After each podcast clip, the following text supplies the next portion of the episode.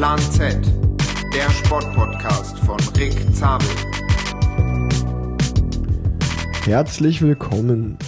Folge 33, äh, eine Schnapszahl. Ging schnell mit den 33 Folgen. Ähm, und heute, heute ist eine Folge, auf die ich mich ganz besonders freue. Ähm, als ich den Podcast so gemacht habe, äh, habe ich mir insgeheim mal so überlegt, okay, wenn ich diesen Podcast mache, was sind oder mit welchen Personen würde ich gerne mal eine Folge äh, machen, die ich mir auch selber anhören würde, was mich wirklich sehr interessieren würde. Da waren äh, ja, Leute dabei wie Jens Vogt oder mein Papa, ähm, die, denen hat es ja schon geklappt und äh, heute ist so ein bisschen äh, die, ja, eine Person, an die ich da auch sehr gedacht habe, äh, das ist die Christina Vogel. Ähm, schön, dass es heute geklappt hat. Äh, schön, dass du da bist. Hallo. Hallo, er wird mir direkt hier Butter ums Maul gespielt, direkt am Anfang. ja, ähm, ich, ich schmeiß dich direkt mal ins kalte Wasser. Los. Äh, ich, ich kann mich sehr gut äh, an, an unser erstes äh, Treffen erinnern. Und das war, ich, ich glaube du nicht, aber bei mir ist es sehr in Erinnerung geblieben.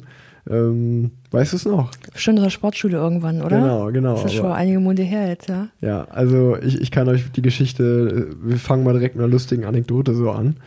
Ähm, das war, es war so, da bin ich damals auf die Sportschule gewechselt. Da war ich dann im zweiten Jahr U15, im Übergang aufs erste Jahr U17. Und ähm, ja, irgendwie erste Woche in der Schule. Und ich stand damals unten äh, an, der, an der Rezeption zusammen mit Felix Hamsch und äh, Felix Fischer. Und äh, du bist aus dem, aus dem Mädchentrakt sozusagen rausgelaufen gekommen. Und ich glaube, du kamst da irgendwie die Woche davor von der Junioren-WM und warst gerade zum zweiten Mal dreifache Weltmeisterin bei den Junioren geworden. Und ja, weil du natürlich die Radsportler kanntest, äh, hast du so kurz angehalten, hast dich mir vorgestellt, ich mich dir. Und dann haben wir irgendwie gequatscht. Und ich weiß gar nicht mehr, wie genau wir darauf gekommen sind. Aber ähm, auf jeden Fall äh, war irgendwann im Laufe des Gesprächs, ich war so neu dabei und wollte mich auch irgendwie beweisen. Wie gesagt, ich weiß nicht, äh, wie die Herleitung dazu war, aber ich habe mein Portemonnaie aus der Tasche geholt und wollte und habe sozusagen äh, in dem Gesprächsverlauf sozusagen wollte so ein bisschen prahlen, habe so gesagt so, ja, für solche Fälle bin ich immer vorbereitet und habe sozusagen mein Portemonnaie aufgeklappt und da war so eine durchsichtige, durchsichtige Seite in dem Portemonnaie und da war so ein Billy Boy Kondom. Und dann hast du mich angeguckt und hast gesagt, also so wie das aussieht, ist es schon sehr lange da drin. Falls es mal zum Einsatz kommt, würde ich dir raten, das nicht zu nutzen. Du musst ein neues nehmen. Und äh, ja, da, da weiß ich noch, also da, da habe ich mir, da habe ich mir schön ins Fettnäpfchen getreten, so ein bisschen. So, da kann ich mich gut dran erinnern. Ich meine, gut, du warst natürlich da drei Jahre älter als ich, aber ähm, lustige Story an sich. Groß, großklappig wie immer, oder? Ja, ja, früher vor allen Dingen, ja, früher auf jeden Fall. Verrückt dran, kann mich nicht mehr erinnern. Oh Gott, ey. Aber da habe ich dich wahrscheinlich schon auflaufen lassen, oder? Das ist auch ganz klassisch wie ich irgendwie. Schön große Fresse. Erstmal kleine Frau. genau. Also äh, kommen wir jetzt ganz zum klassischen Einstieg. Zum seriösen vielleicht. Genau. Ähm, zum klassischen und seriösen Einstieg. Äh, Christina Vogel ist da. Ähm, Geburtstag am 10. November 1990. 29 Jahre alt. Und ähm, ja, ich glaube, die, die meisten, äh, den, bist du, den wirst du ein Begriff sein. Du bist, äh, ja, habe ich gerade schon angesprochen, äh, alleine in den Junioren, in der Juniorenklasse sechsfache Weltmeisterin geworden. Ähm, 21 nationale Titel habe ich heute noch gelesen. Und äh, vielleicht, ja, richtig? Ja, das ist immer, nationale Titel ist immer sowas, keine Ahnung. Ich weiß ganz genau, wie oft Weltmeister bin, aber so Weltcupsieg und Deutsche Meisterschaften, das wird schon bei mir eng mit dem Zählen. Da muss ich wirklich, also bin ich froh, ich die Biografie ganz gut schreibe auf der Homepage, weil sonst ja. weiß ich das auch nicht mehr. Ja, genau, du bist auf jeden Fall bei der, bei der Elite, also da bist du elffache Weltmeisterin und ähm, sozusagen mit zusammen mit Anna Mears da die erfolgreichste Bahnradsportlerin aller Zeiten, zweifache Olympiasiegerin natürlich nicht zu vergessen. Ähm, ja, also wirklich äh, die, die Creme de la Creme ähm, deiner aktiven Karriere damals und dann natürlich wahrscheinlich äh, dann äh, nochmal einer breiteren Masse. Ich glaube, das hat jeder in Deutschland damals mitbekommen, äh, dann durch den Unfall, äh, der zu Querschnittslähmung geführt hat. Ähm, ja, bist du jetzt eigentlich danach, äh, so wie ich das verfolgt habe, äh, ja wirklich eine Person des öffentlichen Lebens, nenne ich jetzt mal, geworden. Äh, bist äh, ein absolutes Vorbild. Ähm, und äh, ja, jetzt hier im Podcast und ich freue mich sehr. Ja, ich mich auch. Schön, dass es echt geklappt hat. Wir hatten es ja im Januar schon mal probiert, gell, auf der Tour aufeinander. Ähm, und jetzt, als ich den letzten Podcast mit äh, meiner, einer meiner besten Freunde Lisa Klein gehört hat, hatte und ihr schon mal darauf kam, dachte ich, los, jetzt bin ich in Köln und irgendwie müssen wir es hinkriegen. Aber irgendwie tut's mir immer, keine Ahnung, äh, persönlich öffentlichen Lebens sind wir als Sportler so oder so. Und dieses ganze Influencer-Dasein und sowas sind jetzt Athleten ja auch. Also ähm, man tut als Athlet ja trotzdem Menschen influenzen irgendwie und zeigen, motivieren, wie, wie gut man ist, was man machen kann, wenn man ähm, sein Ziel verfolgt und dran glaubt. Also ähm, das ist ja bei mir dasselbe wie in Grün, wie jetzt als Athlet, wenn man trainiert und irgendwann mal Olympiasieger werden möchte oder sowas. Also ich glaube, die Athleten stellen sich immer selber unter, unter ein kleineres Licht, als sie eigentlich sind. Gebe ich dir recht, aber ich meinte das eigentlich mehr so, dass es irgendwie... Äh ja, wie ich gerade gesagt habe, also 2018, äh, das war für mich äh, als Sportler so ein Moment, ich glaube, wenn man, wenn man dich persönlich kennt, äh, dann ist das einer dieser Momente, wie vielleicht, äh, ja, damals als 2014 äh, Mario Götze das Tor geschossen hat und wir Weltmeister geworden sind, so ein Moment, wo hast du das geschaut? Und genauso ist das für mich im Moment irgendwie, wo hast du das damals gehört, als der an dem Tag, wo der Unfall passiert ist, so, oder im Nachgang dann. Und ich meinte das mehr so, dass halt du wirklich dadurch äh, ja auch Leuten, die gar nichts mit Sport am Hut haben, dass eigentlich de, de, dein, dein Schicksal so, äh, dass du eigentlich ja ein ganz großes Vorbild für, für viele bist und äh, dadurch natürlich jetzt eine viel größere Reichweite hast äh, oder eine Scheinweite, nicht Reichweite, nicht jetzt irgendwie auf Social Media bezogen, sondern einfach eine Reichweite in dem Sinne, dass du das halt, so wie ich auch sage, wow, die, die Frau hat so einen Lebenswillen und so eine Power und wie kann man so einen krassen, eine Einstellung haben zum Leben, eine sehr positive Einstellung, das meinte ich mehr so, dass du halt äh, wirklich da, glaube ich, ein großes Vorbild für, für viele bist, ja. Und ähm, ja, wir fangen aber natürlich trotzdem erstmal, erstmal ähm, wenn es dir recht ist, äh, über, deine, über deine sportliche Laufbahn an. Äh, ja, die gehört dazu, ne? Ich bin 28, meinem Leben, 28 Jahre in meinem Leben gegangen, also ja. das gehört dazu. Deswegen äh, würde mich das mal interessieren, einfach von außen war es für mich so, du warst einfach, es gibt einfach manche Leute, die, die sind absolute Weltklasse, die heben sich halt ab von anderen ähm, und ja, so, so eine Person warst du garantiert. Mit 28, äh, ja, warst du eigentlich schon da die erfolgreichste ähm, Bahnradsportlerin aller Zeiten und ähm, du hast aber danach, habe ich oft gelesen, äh, es hat dir sehr viel abverlangt. Äh, wie würdest du diesen Weg jetzt im Nach Nachgang so beschreiben? Also, es kam ja nicht von heute auf, also von jetzt auf gleich so. Das, das war ja ein langer und harter Weg.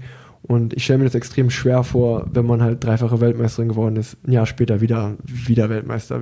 Also man muss ja immer wieder und immer wieder und immer wieder. Also gerade so als so großer Champion hat man ja noch irgendwie mal mehr Druck als, ja, als wenn man einmal Fünfter wird, einmal Dritter. Das ist es ja, dass man denkt, man muss immer wieder. Und ähm, es klingt vielleicht blöd, aber eigentlich bin ich jetzt ganz froh, durch meinen Unfall erstmal so realisiert zu haben, was ich eigentlich da Geiles erreicht habe und wie geil das Leben als Athlet eigentlich sein kann, wenn man ja das machten darf, kann, das ermöglicht bekommt durch diverse Institutionen, die wir da schon haben, bei mir die Bundespolizei, dass ich einfach meinen Traum leben durfte. Und ja, wenn du Sportschule ansprichst, ich war schon immer die Letzte beim Training. Also wir hatten damals so eine Gang auf äh, drei, vier Leuten. Ich glaube, eine als Kunstläuferin, eine Leichtathletin und noch eine Radsportlerin. Wir haben es immer so verabredet dann zum Essen, Frühstücken und ich war immer die Letzte. Und so wächst halt auf. Und ich sage halt immer, wenn du was willst, dann krieg einen Arsch hoch und mach einfach was dafür. Und es ist als Athlet so, ähm, das ist draußen Beruf halt auch so. Und klar, es ist ein bisschen viel Talent, was ich auch scheinbar hatte, aber ich habe mal einfach auch rückblickend jetzt viel mehr in den Arsch aufgerissen als alle anderen. Und wenn ich die gleichen Umfänge habe wie so manch Männerfahrer, normalerweise ist es ja nicht so, dass wir Frauen schon ein bisschen abgespeckt, das heißt ein abgespeckter, aber anderser trainieren als die Männer, vor allem auch für die Umfänge. Die Biologie, ne? Mhm. Ähm, aber ich habe immer die gleichen Umfänge gehabt wie die Männer. Und das zeigt halt irgendwas quasi auch. Also ich habe halt trainiert wie ein Esel. Und wenn du das erste Mal Weltmeister wirst, dann ist es so, wow, geil, cool, irgendwie macht Spaß, ähm, man freut sich total. Dann wird aber so nach und nach der Druck immer höher, weil du irgendwie das für dich auch willst, mal beweisen willst. Du willst halt keine Eintagsfliege sein, dann ähm, bist du so von Jahr zu Jahr, von WM-Titel zu WM-Titel einfach immer die Doppelgejagte im Radsport oder die, die Podcast-Follower wissen das, aber im Radsport kriegt man ja als Weltmeister so ein Regenbogentrikot, was man mhm. tragen darf und ähm, in der wo man Weltmeister ist. Das heißt, dieses Trikot anzuziehen tagtäglich ist so schön cool für so Tage, wo du Motivation brauchst, aber im Wettkampf bist du einfach der Gejagte, weil jeder weiß, das Trikot willst du schlagen. Und irgendwann war es halt so, dass es einfach selbstverständlich war, dass ich gewinne. Dabei ist halt jeder Zentimeter auf dieser Radebahn einfach hart erkämpft. Aber wenn du dann halt da irgendwo bist, was halt Neid muss immer erkämpft werden, ne? Aber wenn du halt da bist, dann bist du wie so, oder ich war wie im Strudel einfach, dass ich immer dachte, ich muss das jetzt hier tun. Ansonsten glaubt jeder, na, die Vogel hat ein Zenit erreicht. Irgendwie. Und ich weiß noch, dass 2018 für mich mental die schwierigste WM, also die schwierigste WM, der krasseste Wettkampf überhaupt war. Ich war die Woche vorher echt abartig. Also ich war, glaube ich, keine gute ähm, Zimmerpartnerin. Überhaupt nicht. War blöd gelaunt. Ich habe mega viel Druck gehabt, weil natürlich dann auch ähm, von der Presse und das kam, dass ich jetzt WM-Titel 10, 11 und eventuell 12 gewinnen kann. Wenn du das so nah hast, dann denkst du auch, ja, ich wäre cool, das irgendwie so zu mhm. machen. Ne? Ähm, ich hatte davor eine krasse Saison gehabt, wo ich ganz, ganz viele Weltcup, also ich war ungeschlagen in der Saison auch. Und dann kommst du und dann willst du es irgendwie auch machen. Und also ist der Druck von außen so extrem groß und ähm, rückblickend durch einen Unfall weiß ich, dass das total bescheuert war, dass ich nichts machen musste. Ich habe das gemacht, weil ich das liebe, immer noch liebe, weil ich echt gut drin war. Ich habe auch echt trainiert wie ein Esel, aber eigentlich ist es traurig, dass ich erst so einen schweren Schicksalsschlag brauche, um zu realisieren, dass ich niemandem was rechtfertigen muss. Ich mache den Scheiß für mich und that's it. Ist ja oft so, dass es in der Retrospektive, dass man äh, dann denkt, okay, warum, warum habe ich mir den Stress gemacht? Äh, und äh, sicherlich interessant zu hören, dass, es jetzt, dass du es jetzt im Nachhinein so anders siehst.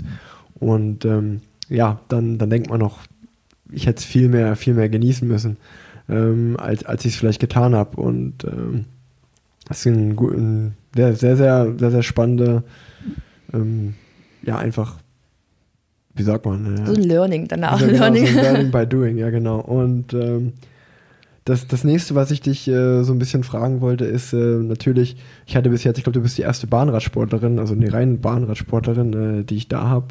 Ähm, einfach mal so ein bisschen so ein Crashkurs, so. Äh, die Leute wissen ja wahrscheinlich, wenn die meinen Podcast hören, was ich mache. Aber Bahnradsport, ich liebe Bahnradsport, ich bin super viel auf der Bahn unterwegs gewesen, da gibt es ja auch den Ausdauer- und den Sprintbereich. Und du bist wirklich den Sprint, äh, ja, im Sprintbereich die, die Beste der Welt gewesen. Ich glaube, ich kann niemand Besseren jetzt fragen als dich. Äh, weil selbst ich könnte deinen Leuten jetzt irgendwas erzählen, aber es wäre halt keine, es wäre, ich habe es nie gemacht. So. Also ähm, es gibt Kairin, es gibt Sprint, es gibt Teamsprint. Ähm, das war's, glaube ich.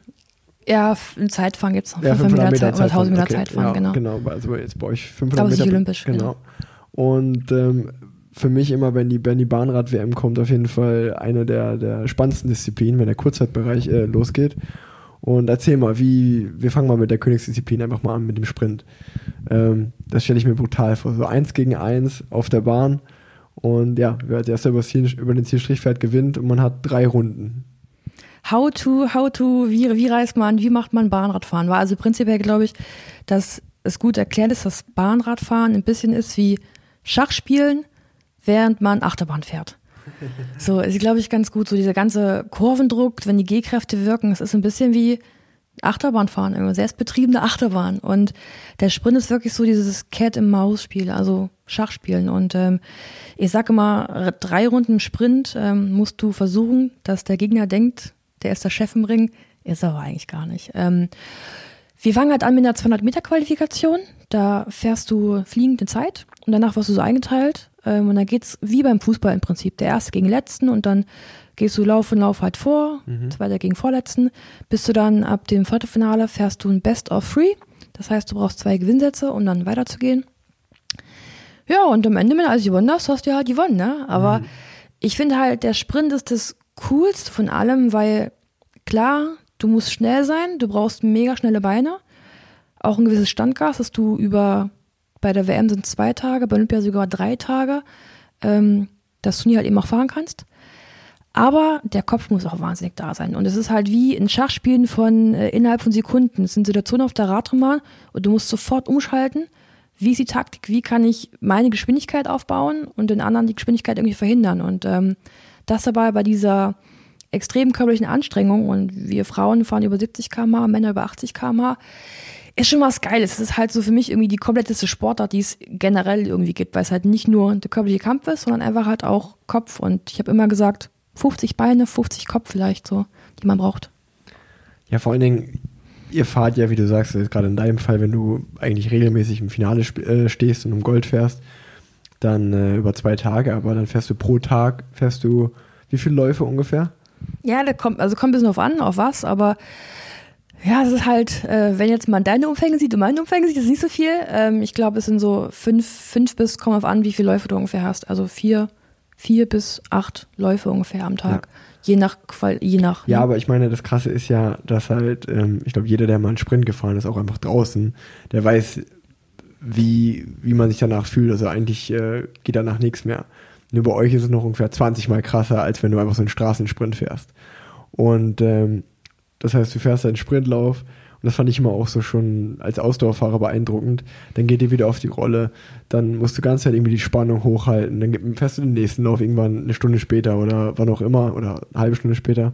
Aber ja, das ist, äh, ihr wart den ganzen Tag wart ihr in der Halle und wart, auf, wart euch am Vorbereiten und immer, immer diese, okay, jetzt muss ich gegen, de, gegen den Gegner fahren und äh, ja, jetzt geht's weiter. Das fand das immer schon äh, sehr, sehr beeindruckend, weil das klar, du, wenn du auf der Bahn bist, dann, dann geht sowieso um alles, aber auch dazwischen, so, man ist irgendwie 50 Meter weg von seinem Gegner, gegen den man gleich fährt und äh, schon so, ja, wie so ein Psychospiel auch einfach dabei. Das ist es auf alle Fälle. Das ist es, äh, ich glaube, ein bisschen berühmt bin ich auch für diesen Todesblick, den ich ähm, im Olympiafinale 2016 meiner ähm, Gegnerin Rebecca James rübergeworfen habe. Ich hätte ihr auch aufgefressen. Ich war so mhm. aufgeladen, hätte mich angerimpelt oder hätte mich irgendjemand angerimpelt.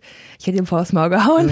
ich habe mich übelst hochgefahren gehabt, aber ich wusste, wichtig. Aber ich glaube, so ein Roundabout-Sprintturnier geht schon mal über zwölf Stunden ungefähr manchmal. Also ganz Tag im Rennschlüpfi, ne? Also ja. in der Rennhose ist halt der Unterschied so zum Straßenrennen ist einfach, dass ähm, du hast halt Zeit, in Anführungsstrichen, das Finale aufzubauen. Ähm, und die Zeit haben wir nicht. Also du hast so drei Runden Zeit, das sind 750 Meter. Und da ist einfach jeder Zentimeter wichtig. Also ist sofort Attacke Peng. Du hast nichts zu verlieren da.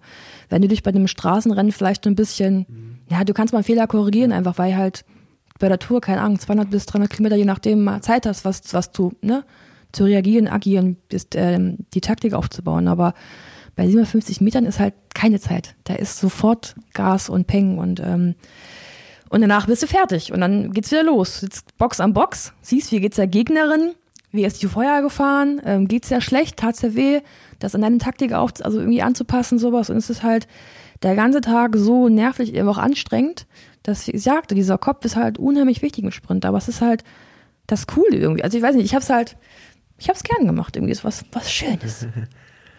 Genau, dann äh, kommen wir zu einer Disziplin, zu der nächsten, die eigentlich relativ schnell erklärt ist. Du hast gerade schon gesagt, die Männer fahren 1000 Meter Zeit fahren, die die Frauen 500 Meter Zeit fahren, stehen der Start und dann, wenn die Uhr auf Null ist, Abfahrt und dann einfach so schnell wie es geht die Distanz fahren.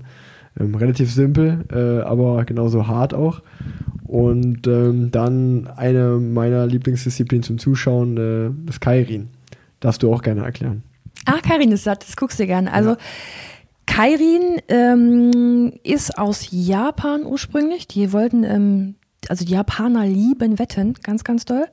Und ähm, im Zweiten Weltkrieg, da haben die halt keine Pferde importieren können für die Pferderennen. Und da haben sich gedacht, jo, Jockey Hammer, also machen wir halt ein Fahrrad anstatt ein Pferd und so ist es entstanden. Ähm, dort mega groß mit mega Bundesliga und so und na ganz traditionell, bis dann irgendwann mal international rübergeschwappt ist. Und du hast ein Motorrad, das wird Derni genannt, ist so ein bisschen wie ein Mofa, ähm, aber ähm, mit, mit, mit einem Fixie quasi. Und du ziehst eine Nummer, die Startnummer 1, 2, 1 bis 6 in der Position gehst du nach Sterni. Das Sterni beschleunigt dich auf ungefähr 45, 47 km/h. Drei Runden lang und dann sind nochmal drei Runden Ellbogen raus und der Kampfsprung ist angesagt. Und ähm, da ist mittlerweile auch Attacke Peng. Das Sterni geht raus und dann wird angefangen, die Position zu erkämpfen. Also es ist halt ein bisschen wie der Sprint, nur dass es halt schon mit 45 km/h losgeht. Ähm, und es macht auch Spaß, weil es total schnell ist. Da ist, glaube ich, von Anfang an wirklich Ellbogen draußen, man wird gekämpft in Position und ähm, man kann sich vorstellen, dass wenn vorne es ganz, ganz schnell ist und man ganz hinten ist, der Weg, das nach vorne zu bringen, ist halt irgendwie unmöglich. Also Karin macht auch Spaß. Also ist auch was ganz Cooles, aber es hat ein bisschen anders. Vielleicht auch ein bisschen mehr Action. Aber ich bin lieber Sprint gefahren als Karin. Ich weiß auch nicht. Weil Karin so unberechenbar ist irgendwie, weil Sprint kannst du halt, bist wirklich nur du und dein Gegner und bei Karin hast du so viele Variablen, die dazukommen können. Wenn du halt ungefähr sechs Personen auf der Radbahn hast, da gibt es so viele Taktiken, so viel, was passieren kann.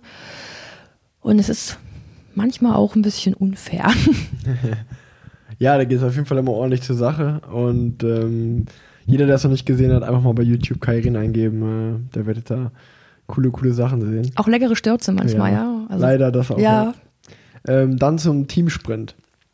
Eigentlich so von außen auch eine sehr coole Disziplin. Ne? Bei den Männern fährt man es ja zu dritt, bei den Frauen zu zweit. Ich kann mich, ich habe es live gesehen damals in London, als du Olympiasiegerin geworden bist, ähm, zusammen mit der Miriam Welte. Das äh, war sehr cool, darfst du auch gerne mal erklären. Ah ja, Teamsprint. Teamsprint wird jetzt sogar mit drei Frauen gefahren. Es gab mittlerweile, jetzt okay. mittlerweile ganz, ganz frisch. Es ist ähm, ganz, ganz frisch. Es gab jetzt aufgrund der ganzen Corona-Pandemie noch keinen Wettkampf, aber die, das IUC und die UCI fahren so ein Programm, das ja Gleichberechtigung Mann-Frau und so und deswegen ist jetzt ähm, der Teamsprint die letzte Disziplin, die dann ähm, jetzt noch mit, jetzt mit drei Frauen gefahren wird. Außer Olympischen Spiele, aufgrund der Verschiebung ähm, und der Qualifikation und maximal Starteranzahl, die man Olympia halt braucht, wird äh, Olympia noch mit zwei Frauen gefahren und ich mit drei. Aber Teamsprint ist eine ganz normale Zeitvolldisziplin. Da Frauen noch drei jetzt, aber ähm, Du hast eine Person in so einer Starterbox, sieht aus wie so ein ja, Metallkasten im Prinzip, der das Fahrrad wirklich einspannt. Dahinter ähm, starten wir Position 2 und 3. Wir fahren gemeinsam los. Position 1 fährt vorne, die anderen im Windschatten. Die Position 1 muss dann das Team maximal beschleunigen, schert nach einer Runde aus, ist dann fertig und dann die im Windschatten fahrende, ich damals wohl in Rio, äh, in London, ähm, Miri schert aus, sie steckt dann rein, beschleunige das Team halt nochmal und fahre das dann nach Hause. Und es klingt leicht, ist es aber nicht, weil am Ende gewinnt das beste Team irgendwie. Also es bringt halt nichts, wenn du einen super schnell Anfahrer hast, der das Team da maximal beschleunigt, ich nicht mitkomme, ein mega Loch hab und dann ähm, meine Runde anfängt und ich nicht da bin. Also am besten ist wirklich, Miriam fährt hoch und dann kommt direkt mein Reifen, weil meine Zeit läuft da schon los, wenn ich gar nicht da bin. Aber es gibt im Teamsprint so eine Wechselzone und die musst du halt timen mit über 60 km/h. Und es sind halt Zentimeter, also wirklich Zentimeter. Und ist manchmal schwieriger, manchmal nicht. Und so war es auch in London. Also eins der. Ich habe sogar hier, guck mal, die Goldmedaille aus London. Hier, ich habe sogar hier. Der habe ich für den Dreh, den ich morgen habe mitgebracht. Ähm, das ist er. Ähm, und da war halt so in Großbritannien, die Top-Favoriten waren die Briten. Die machen im ersten Lauf einen Wechselfehler, sodass sie disqualifiziert worden sind. Wir sind dann vom Bronzefinale ins Goldfinale gerutscht da war halt so, dass die auf Position 2 viel zu früh drinne war und sich quasi widerrechtlichen Geschwindigkeitsvorteil ähm, verschafft hat, weil sie halt schon in der Runde drin war, wo sie halt noch gar nicht drin sein dürfen. Und im Goldfinale dann hat der Wechsel zwar in Anführungsstrichen gut funktioniert, aber die zweite hat halt abgekürzt und hat halt ähm, auf der Côte d'Azur überholt. Die Ratemann ist ja auf der schwarzen Linie, so die unterste Linie abgemessen. Und auf der Côte d'Azur ist halt abgekürzt. Und ähm, die ist da lang gefahren und wurde deswegen distanziert. Das heißt, wir sind übers Ziel und dachten, ja, geil, das erste Mal, erste Mal Olympia, Silber, das ist gut, ne? Und dann gehst du runter. Bei Olympia ist es so, dass du sofort Helm absetzen musst. Du ähm, kriegst eine Flasche und hast noch 200 Puls, musst dann sofort die ersten Interviews geben. Und dann waren wir schon bei Counter Dry und sagten immer, Counter Dry, Counter 3 und sagten, jo, passt, ja, Weltmeister sind wir jetzt so aus Versehen geworden im Jahr, ganz überraschend. Jetzt hier Olympia Zweite, also das ist geil, wir sind jung, ich war damals ähm, 21 Jahre, das passt schon. Und dann auf einmal heißt es, nö, Gold. Und das war verrückt, das war, war einfach verrückt, ein verrückter Tag. Und das ist irgendwie cool, dass so jede meiner Olympiamedaillen auch so eine eigene Geschichte hat. Ja. ja. Ja, voll. Ich, ich habe es live gesehen. Ich weiß, das Interview war cool, wo du, die haben es dir, glaube ich, fast so live im Interview gesagt. Ne? Ja. Und dann bist du richtig ausgeflippt. Ne? Das, war eine, das war eine coole Szene. Ja. Ähm, ja, wie gesagt, also informiert euch gerne, Bahnradsport, gerade Kurzzeitbereich allgemein. Es gibt ja viele, viele Bahnen in Deutschland, äh, sei es jetzt hier in NRW, in Köln, in Büttgen, äh, aber auch überall anders, Cottbus, Berlin, Frankfurt oder ähm, Erfurt. Erfurt, genau. Im Süden Deutschland gibt es auch viele. Ähm, gerne mal fahren. Meistens kann man die mieten und dann kann man darauf fahren und dann äh, macht sehr, sehr viel Spaß. Braucht ein bisschen Überwindung, erstmal in der Kurve zu fahren. Ne? Und sowohl im Ausdauer als auch im Sprintbereich sehr interessant. Jetzt hast du gerade darüber geredet, äh, dass, wie gesagt, im Gegensatz zu uns, die vielleicht 200 Kilometer fahren, hast du nur die 750 Meter in einem Sprint als Beispiel. Das heißt natürlich auch, dass man da sehr, sehr anders trainieren muss. Ähm, lass uns doch da mal kurz drüber sprechen. Also, ihr seid ja viel, viel mehr im Kraftraum, als das jetzt ein Ausdauerfahrer wie ich ist. Und ähm, ja, ihr fahrt vielleicht auch nicht die ganz großen Umfänge auf der Straße, aber halt sehr, sehr intensivere Sachen halt einfach. Was ich als Grundlagentrainingslage bezeichnet habe, was du wahrscheinlich auch aus, als Coffee Ride. So. ähm, ich glaube, im Prinzip ist es leicht erklärt, wenn ich sage, das Training drittelt sich ein Stück. Ein Drittel Bahn, Drittel Kraft und Drittel Straßentraining. Und je nachdem, in welcher Phase du bist, verschiebt sich das ein bisschen. Das heißt, nach der Weltmeisterschaft, klar, nur auf der Straße und Kraftraum und Grundlagenausdauer zu tanken und ähm, zum Höhepunkt hin bist du fast nur noch auf der Bahn und im Kraftraum. Und dann ist so Straßentraining eher nur so ein bisschen Luft an die Muskulatur zu lassen. Und Dadurch, dass der Kurzzeitbereich auf der Bahn so eine Schnelligkeit, Maximalkraftsportart ist, ähm, ist eigentlich jedes Training 100 Prozent. Also da gibt's fast kein Training, wo du mal so ein bisschen dahin dümpelst eigentlich. Also du musst schon jedes Training an die Kotzgrenze gehen. Es ist schon auch Überwindung auf alle Fälle. Und ähm, ich kann mich kniebeugemäßig nicht verstecken. Ich glaube, wir Sprinter sind so berühmt für, dass wir übelst ja. die Umfänge machen. Ich habe, glaube ich, Rekord schon so lange her. Ich glaube, 170 Kilo Tiefkniebeuge habe ich einmal gemacht als Frau. Ist jetzt Krass. nicht wenig, gell? Also nicht wenig. Und auf der Bahn, für die sich auskennen, wir Frauen, wir können bis zu 1700 Watt fahren und Männer bis zu 2000, über 2000 Watt auch. Und da brauchst du halt ein bisschen Tinte auf dem Füller, ne? Mhm. Und so ist es Training. Also viel, viel, viel Maximalkraft und Schnelligkeit. Ähm, weißt du oder hättest du einen Plan gehabt, wie lange du noch hättest fahren wollen aktiv? wenn der Unfall nicht gewesen wäre? Ich hätte noch Tokio gefahren auf alle Fälle, weil ich meine dritte Goldmedaille gewinnen wollte in der Disziplin Kairin. Wäre ganz cool gewesen aus Japan, wo ja Kairin herkommt.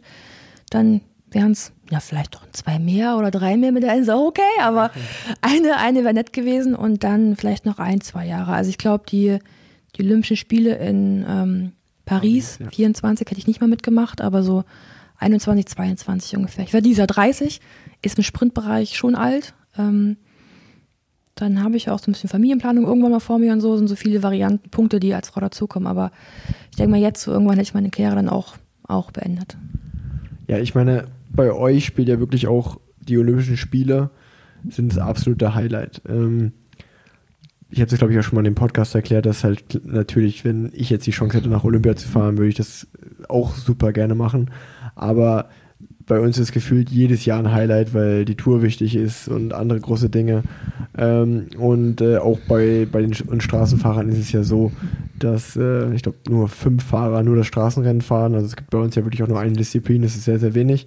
Und ähm, wie auch immer, äh, meine, meine Frage zielt darauf hin, dass ich mich das schon immer gefragt habe, ähm, ein Vierjahresplan, so ein Zyklus, so eine ja, das nacholympische Jahr und dann wieder der Aufbau.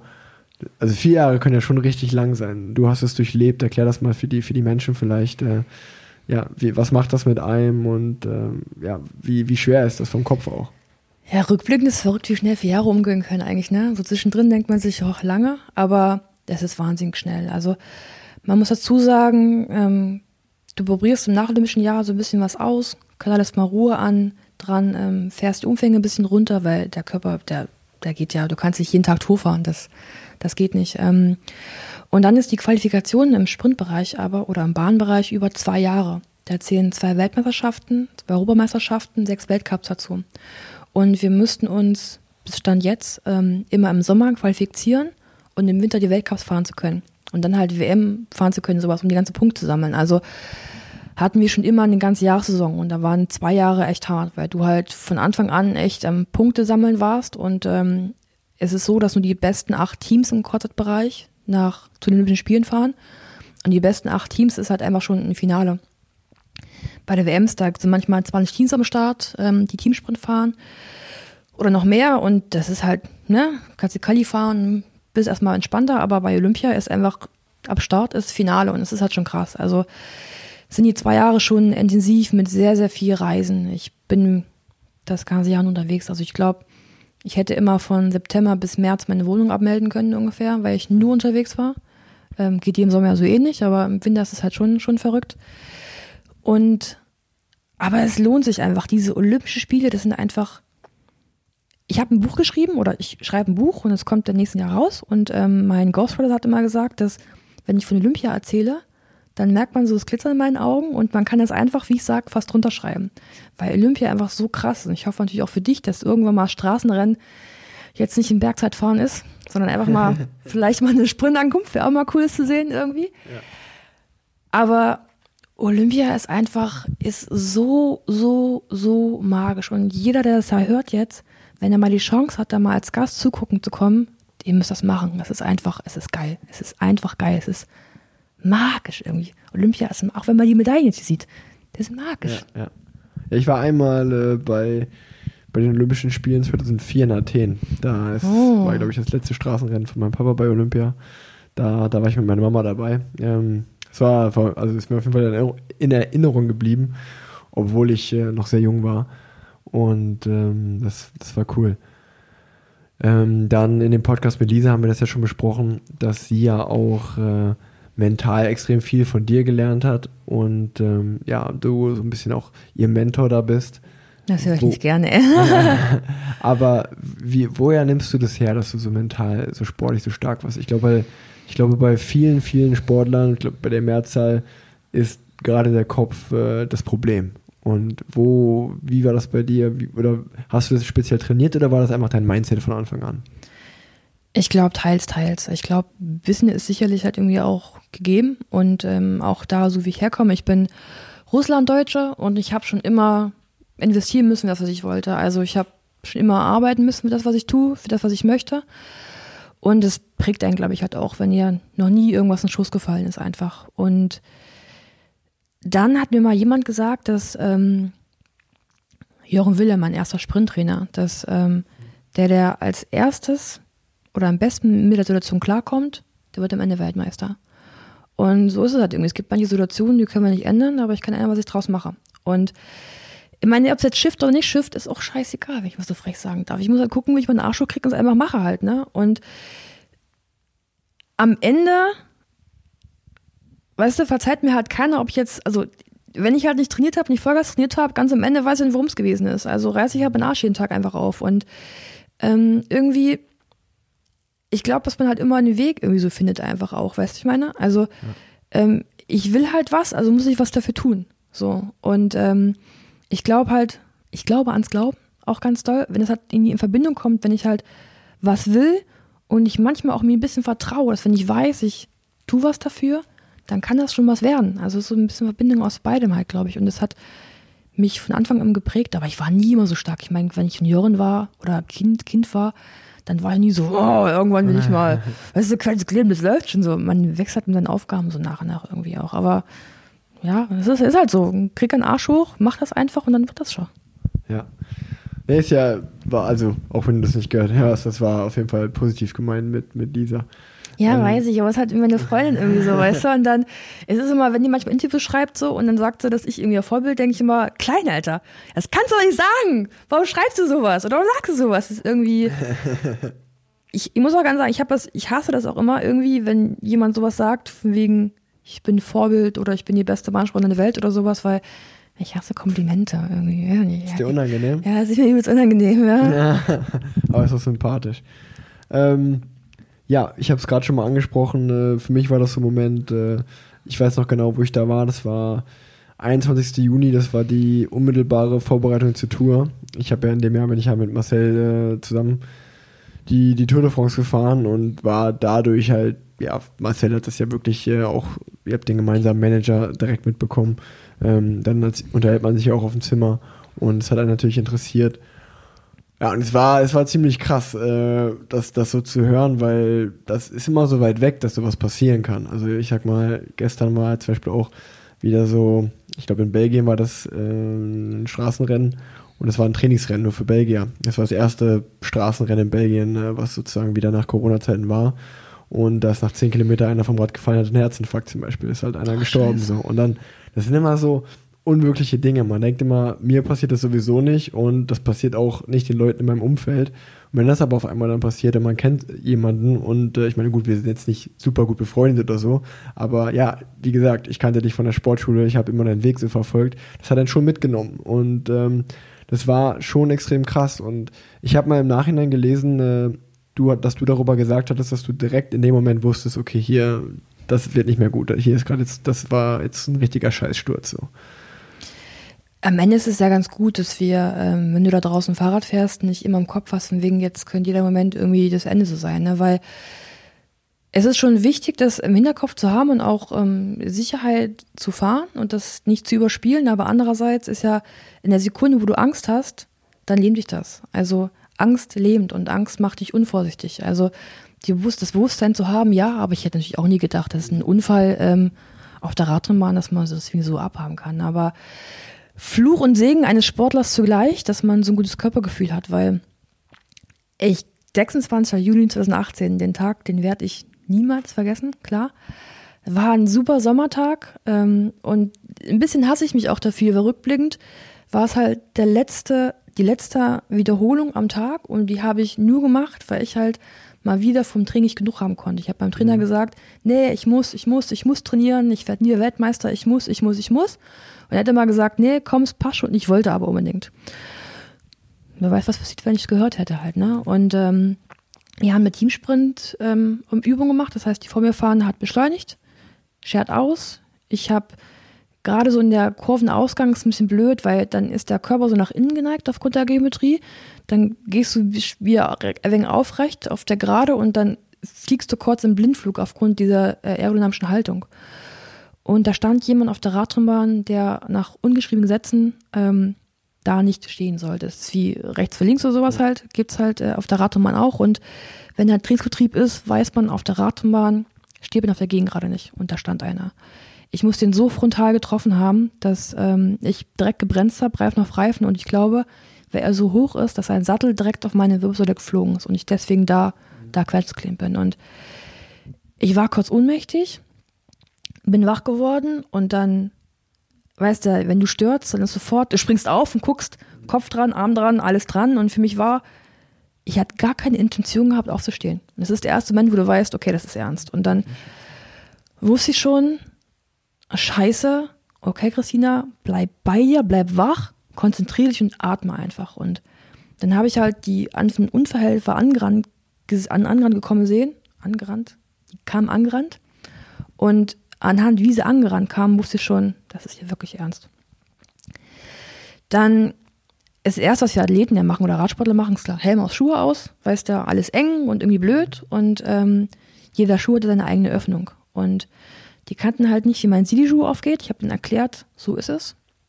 Und auf einmal sah ich halt, wie dann die Schuhe meine Beine verlassen haben. Und ich dachte, fuck, Alter, hat da jetzt irgendjemand, in meinem, war beim Fuß überhaupt schon dran?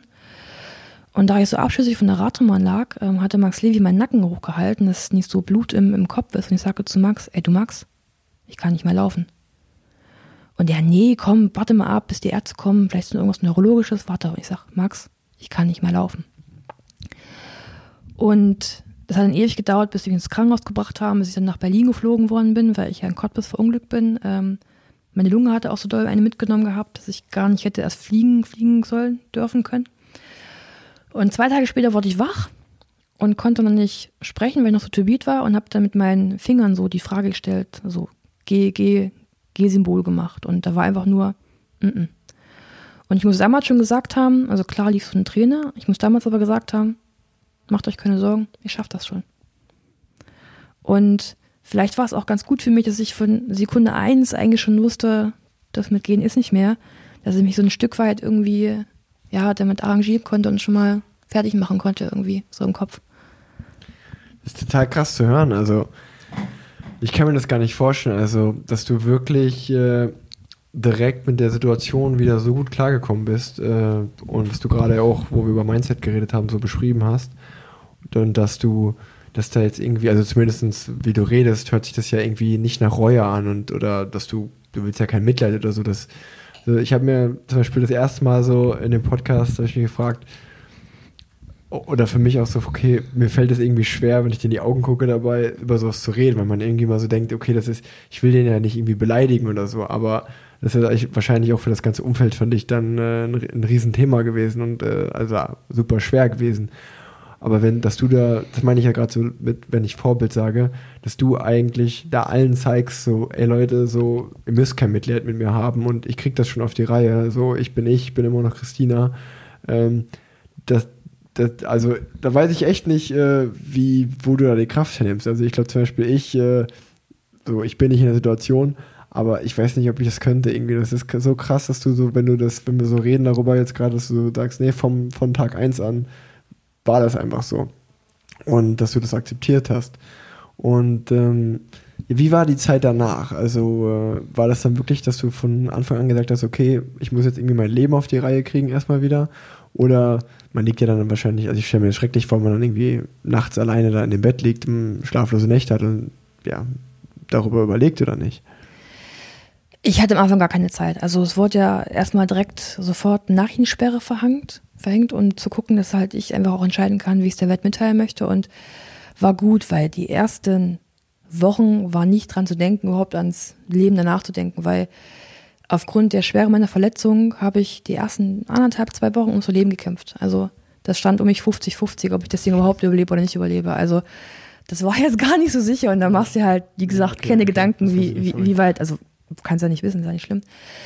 Ähm, und da war es aber so, dass ich halt einfach auch keinen Bock hatte, dass es mir schlecht geht. So, er hat da keinen Bock. Und darum habe ich halt geguckt, dass ich meinen Arsch irgendwie erstmal hinkriege, dass es mir halt nicht schlecht geht. So, ist ja kacke. So, Schmerzmittel und Co. Und ich, hat, ich hatte im Krankenhaus meinen ersten Trip. Den ersten ja. Trip, die hatten ähm, so Probleme, meine Schmerzmittel einzustellen.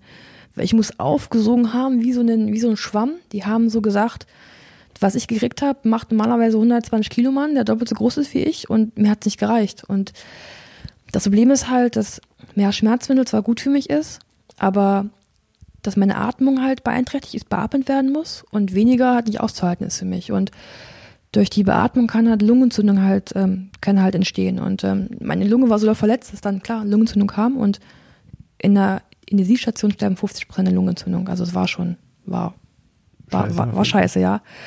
Und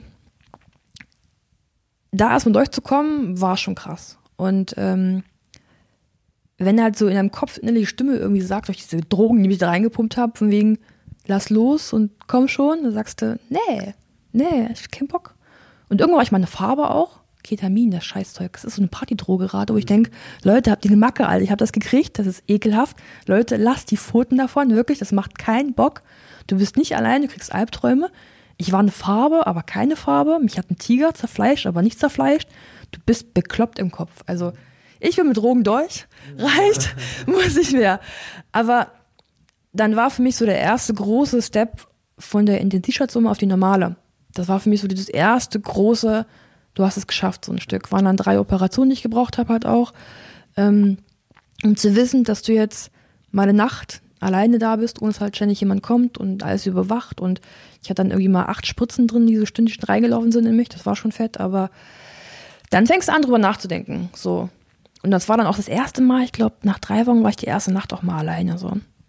Weil mein Lebensgefährte hat halt neben mir, der Bibi, ähm, an meinem Krankenhausbett geschlafen. Es war aber auch cool, weil ich halt die Kämpfe, die ich kämpfen musste, nicht alleine kämpfen musste mhm. irgendwie. Es war mega, mega, mega die Hilfe und mega eine Schützung. Und dann geht es so langsam los, dass du halt dich kennenlernst, den Rollstuhl kennenlernst, deinen Körper neu kennenlernst und natürlich auch die Frage stellst, ja, Beine, ihr nervt eigentlich, warum mache ich die nicht ab? So mal kurz. Aber dann feststellst, dass es irgendwie auch scheiße ist, wenn die Beine weg sind. So irgendwie. Ich habe ich hab dann gesagt, die haben mich 28 Jahre lang getragen, jetzt bin ich da dran, die 28 Jahre lang zu tragen irgendwie. Und ich habe 200 Paar Schuhe, sieht doch scheiße aus, so ohne, ohne Schuhe. Aber, ne?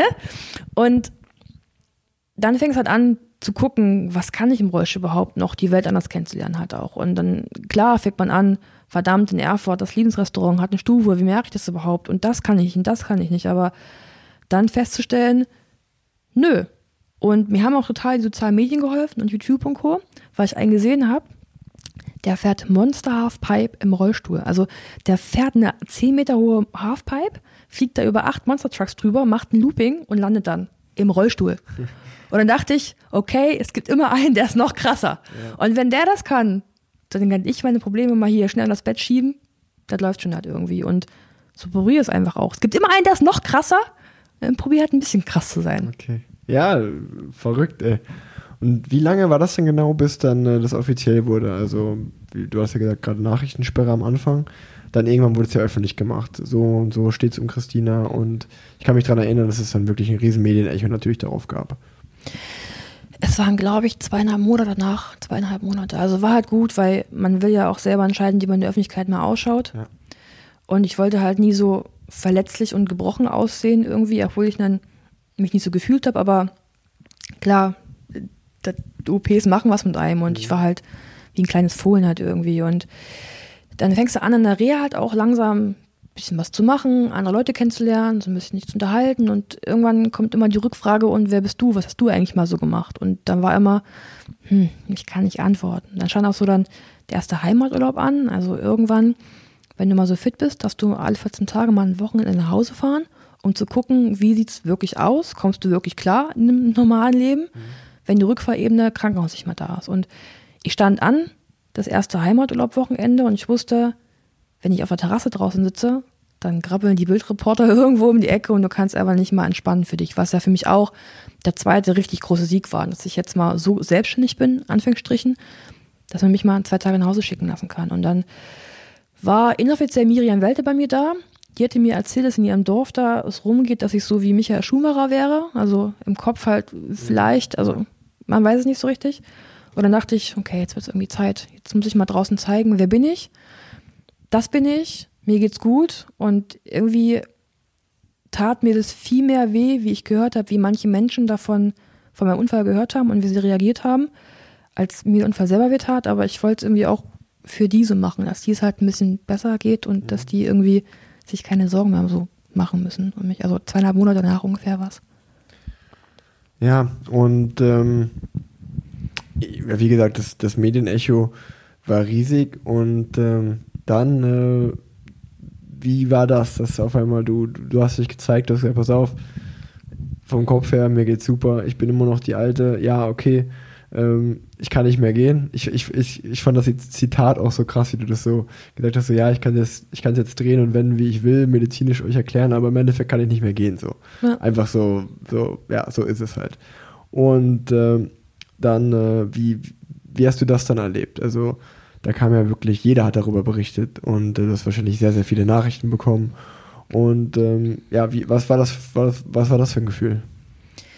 irgendwie verrückt. Also das war für mich so ein glücklicher, guter Zustand. Ich hatte eine Reporterin da, so die erste externe, die mich im Krankenhaus besucht hatte, die Antje, ähm, und die hatte mit dem Spiegel angefragt, für mich eine Jahresstory zu machen. Und zwar gerade der Zeitpunkt, wo ich überlegt habe, wie gehe ich online, was macht irgendwie Sinn. Und die hatte mich beraten, hat gesagt, am besten einen Artikel vorneweg, dann die Pressekonferenz, dass halt die Emotionen der Pressekonferenz schon mal klar sind halt irgendwie, also man weiß, wo bin ich und ich so ganz, ganz nackt irgendwie sitzen muss. Und ich hatte mich mit ihr so gut verstanden, dass es irgendwie gepasst hat. Also ich habe mit ihr immer noch Kontakt, ähm, ist irgendwie so Mutti als Freundin und ich wusste halt, das erste Interview muss halt echt ehrlich sein, das glaubt mir niemand, dass ich so wirklich bin. Also so scheinheilig, da sagen sie alle, ja, ja, das ist sie nicht. Alles gut, ja. Glaub, glaubt keiner, so. Und dann war das erste Interview schon krass und ich der hat das Privileg gehabt, sogar ähm, das Interview quer zu lesen, es freizugeben, was beim Spiegel nicht üblich ist. Ähm, die machen es eigentlich gar nicht so. Ist ja pressefrei, den bla bla. Ähm, und dann war es, die Pressekonferenz war, war echt komisch. Ich hatte echt Angst, dass da kein Schwein kommt, dass ich da so mega an Aufwand fahre und da kommt einfach niemand. Oder diese obligatorischen aus, so, aus der Heimatstadt, weißt du? Und dann hast du ja normalerweise eine Pressekonferenz machen, ha, gemacht hast, hast du ja irgendwas Geiles gewonnen. Und dann war die Richtung ja klar. Und da war überhaupt nicht klar, wie das da so wird. Und äh, ich war echt unsicher, passt es, passt es nicht. Und es war auch echt anstrengend, so emotional auch. Und danach bin ich raus und dachte, hat man mir das geglaubt oder hat man nicht geglaubt? Also die waren echt auch ganz gut zu mir, auch ganz, ganz lieb, was man nicht so gedacht hätte.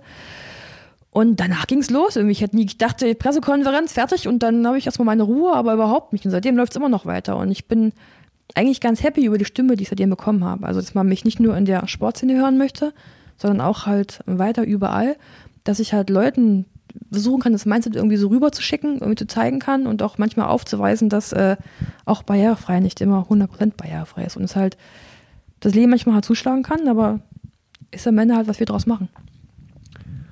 Ja, ähm, ich kann mal sagen, also von meiner Seite aus kann man, glaube ich, sagen, dass ich habe es dir definitiv abgenommen und ich war definitiv davon beeindruckt, wie ja, wie ich gerade schon gesagt habe, wie ich gedacht Alter, wie macht die das? Wie, wie kann die nicht niedergeschlagen sein? So, wie, wie nimmt die das Ganze an?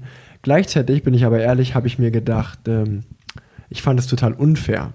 Ich habe mir gedacht, ey, da muss wieder erst, das ist so typisch, da muss erst so ein Unfall passieren, damit Christina eine Stimme kriegt und, sag ich mal, so einer breiten Masse präsentiert wird.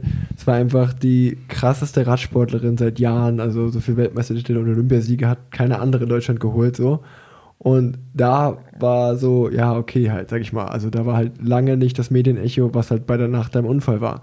Das fand ich schon äh, so als Außenstehender, der das natürlich so verfolgt hat, dachte ich so, ey, das zeigt ja wieder irgendwie, oder ich fand es einfach unfair von der Gesellschaft. Ich weiß nicht, was das zeigt, aber ich fand es irgendwie so einfach so, ich fand ich habe es als sehr unfair empfunden, dass es so war. Ähm, aber wie gesagt, im Endeffekt äh, ist es so gekommen und jetzt bist du ähm, hast du deine Stimme bekommen und ja, jetzt können wir so ein bisschen nach, über die Zeit danach reden. Ähm, du machst ja jetzt wirklich äh, sehr, sehr viel. Du bist vielleicht sogar noch, noch mehr unterwegs äh, oder warst jetzt vielleicht nicht in Corona-Zeiten, aber du hast schon sehr, sehr viel zu tun. Ähm, was sind jetzt so deine Aufgaben? Was machst du alles? Erzähl doch mal. Oh Gott, ich muss echt anfangen, was aufzuschreiben irgendwie. Es ist ganz schön viel. Also ich bin jetzt oder werde jetzt Trainerin in der Bundespolizei. Ich war ja in der Bundespolizei Sportfördergruppe und ähm, werde da jetzt Trainerin für die Auszubildenden, die die die Ausbildung absolvieren dort. Muss irgendjemand gucken, was alles so passt. Das mache ich jetzt. Fange jetzt an, meine Scheine und mein Studium zu machen auch, was ich dafür benötige. Das ist irgendwie ganz cool. Also ich bin nach wie vor noch hauptamtlich, hauptberuflich Bundespolizistin. Dann bin ich äh, Politikerin in Erfurt, sitze im Erfurter Stadtrat als Parteilose für die CDU. Ich arbeite im Radsport-Weltverband in zwei Kommissionen. Ich bin im DUSB in einer Kommission. Ach Gott, das ist übelst viel. Ich bin, schreibe ein Buch nebenbei. Ich bin ZDF-Expertin für Bahnradsport. Also wenn Bahnradsport im Fernsehen läuft, dann hört man meine wunderschöne Stimme und kann hoffentlich folgen. Ähm, dann bin ich Werbotschafterin und Markenbotschafterin für die eine oder andere und Fernsehauftritte und Zeitungen und Podcasts und was halt so in diesem Medien, Medium Live irgendwie so anfällt. Also ich kann mich nicht, ach ja, Keynote Speeches hatte ich auch noch, also man kann nicht buchen für Keynote Speeches. Ähm, ich kann mich nicht beschweren und ja, ich bin jemals mehr unterwegs als jemals zuvor. Ich habe um Dezember rum meine Betriebskostenabrechnung gemacht, also ne, wenn man weg ist und Co., kennt ja jeder, wie Steuer, Finanz, ne, was man machen muss.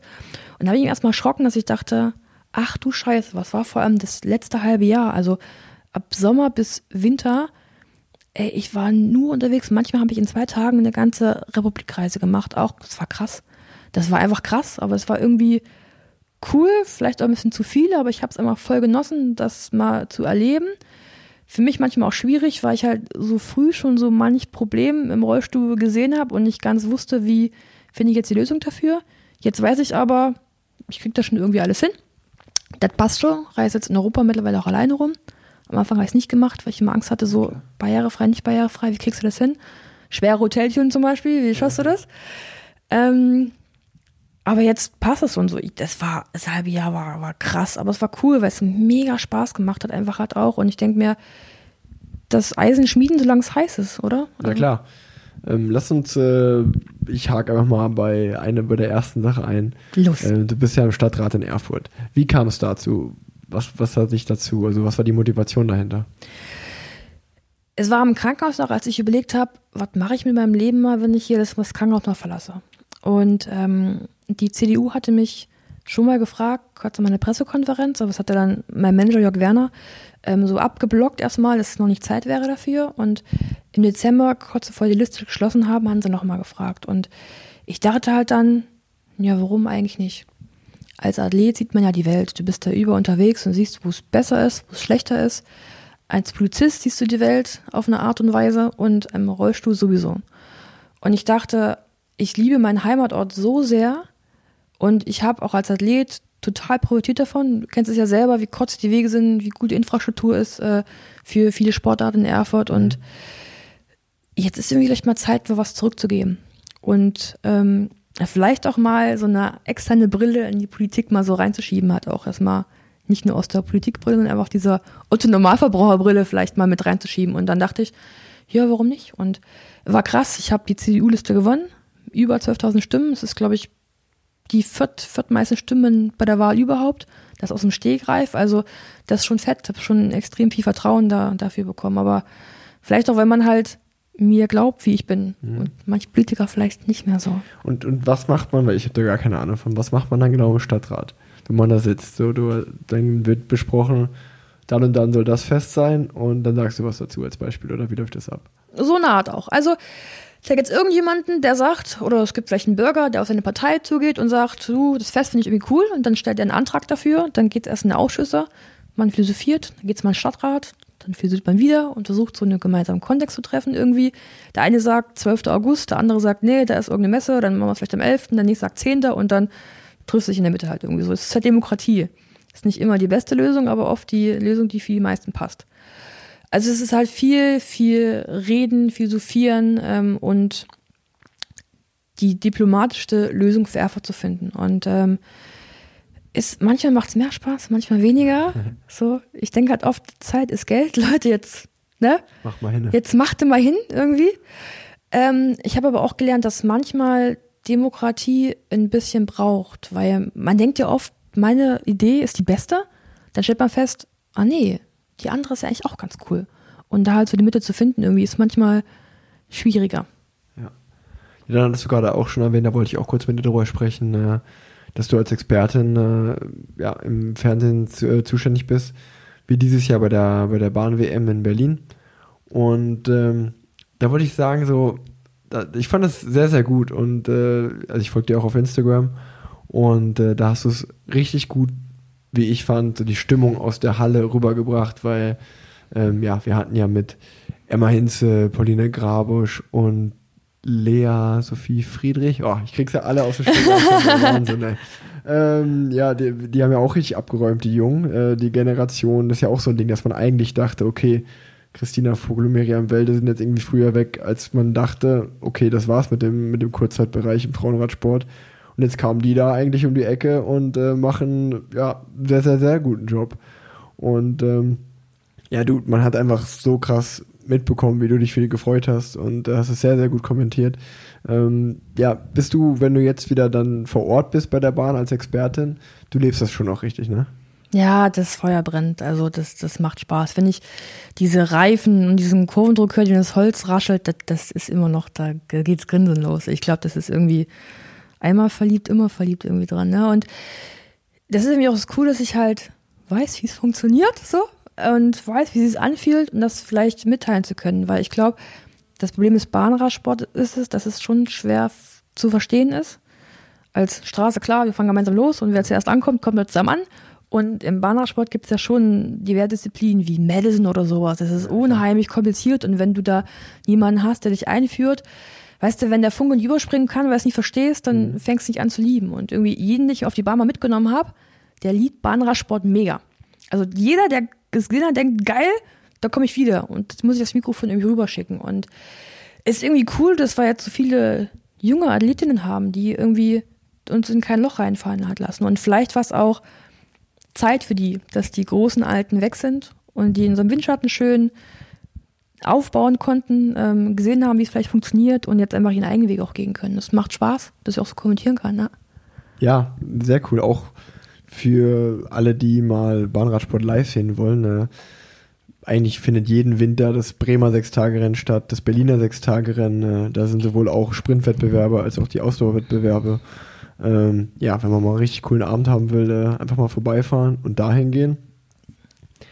Ähm, dann wollte ich auch mit darüber, darüber reden, äh, dass du ja dann gerade unmittelbar, nachdem das dann öffentlich wurde, ähm, sozusagen, dass du jetzt im Rollstuhl sitzt, äh, dass du ja dann auch, da habe ich mich gefragt, ey, die macht das so souverän. Also ich kann mich daran erinnern, du hast eine Laudatio beim Bambi gehalten. Ähm, du warst ja bei der Fußballnationalmannschaft ein paar Mal zu Gast. Ich kriege jetzt gar nicht alles zusammen, äh, wo du überall ja, warst. Ist, aber, ist viel, ne? aber sehr, ja. sehr viel. Und immer, wo man so dachte, so, also ich, ich vergleiche das jetzt einfach mal so ähm, promi-mäßig mit so, wenn man, wenn es Wetten das noch gäbe, hättest du da auf der Couch gesessen. Und das war für mich immer so der Ritterschlag früher als Kind. So, wenn du bei Wetten das warst, so, dann war es so, okay, jetzt bist du ein großer so. Und ja, du hast ja eigentlich alles mitgenommen, was geht. Und ich habe mir auch mal gedacht, äh, okay, das ist eine Laudatio halten, ey, da wäre ich, glaube ich, so aufgeregt davor. Ich war scheiße nervös.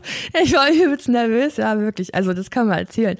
Ähm, weil du weißt halt, also ich, gesagt, Keynote-Speeches und Interviews, da juckt mich das nicht mehr mittlerweile. Also klar ist mal angespannt, aber das passt soweit.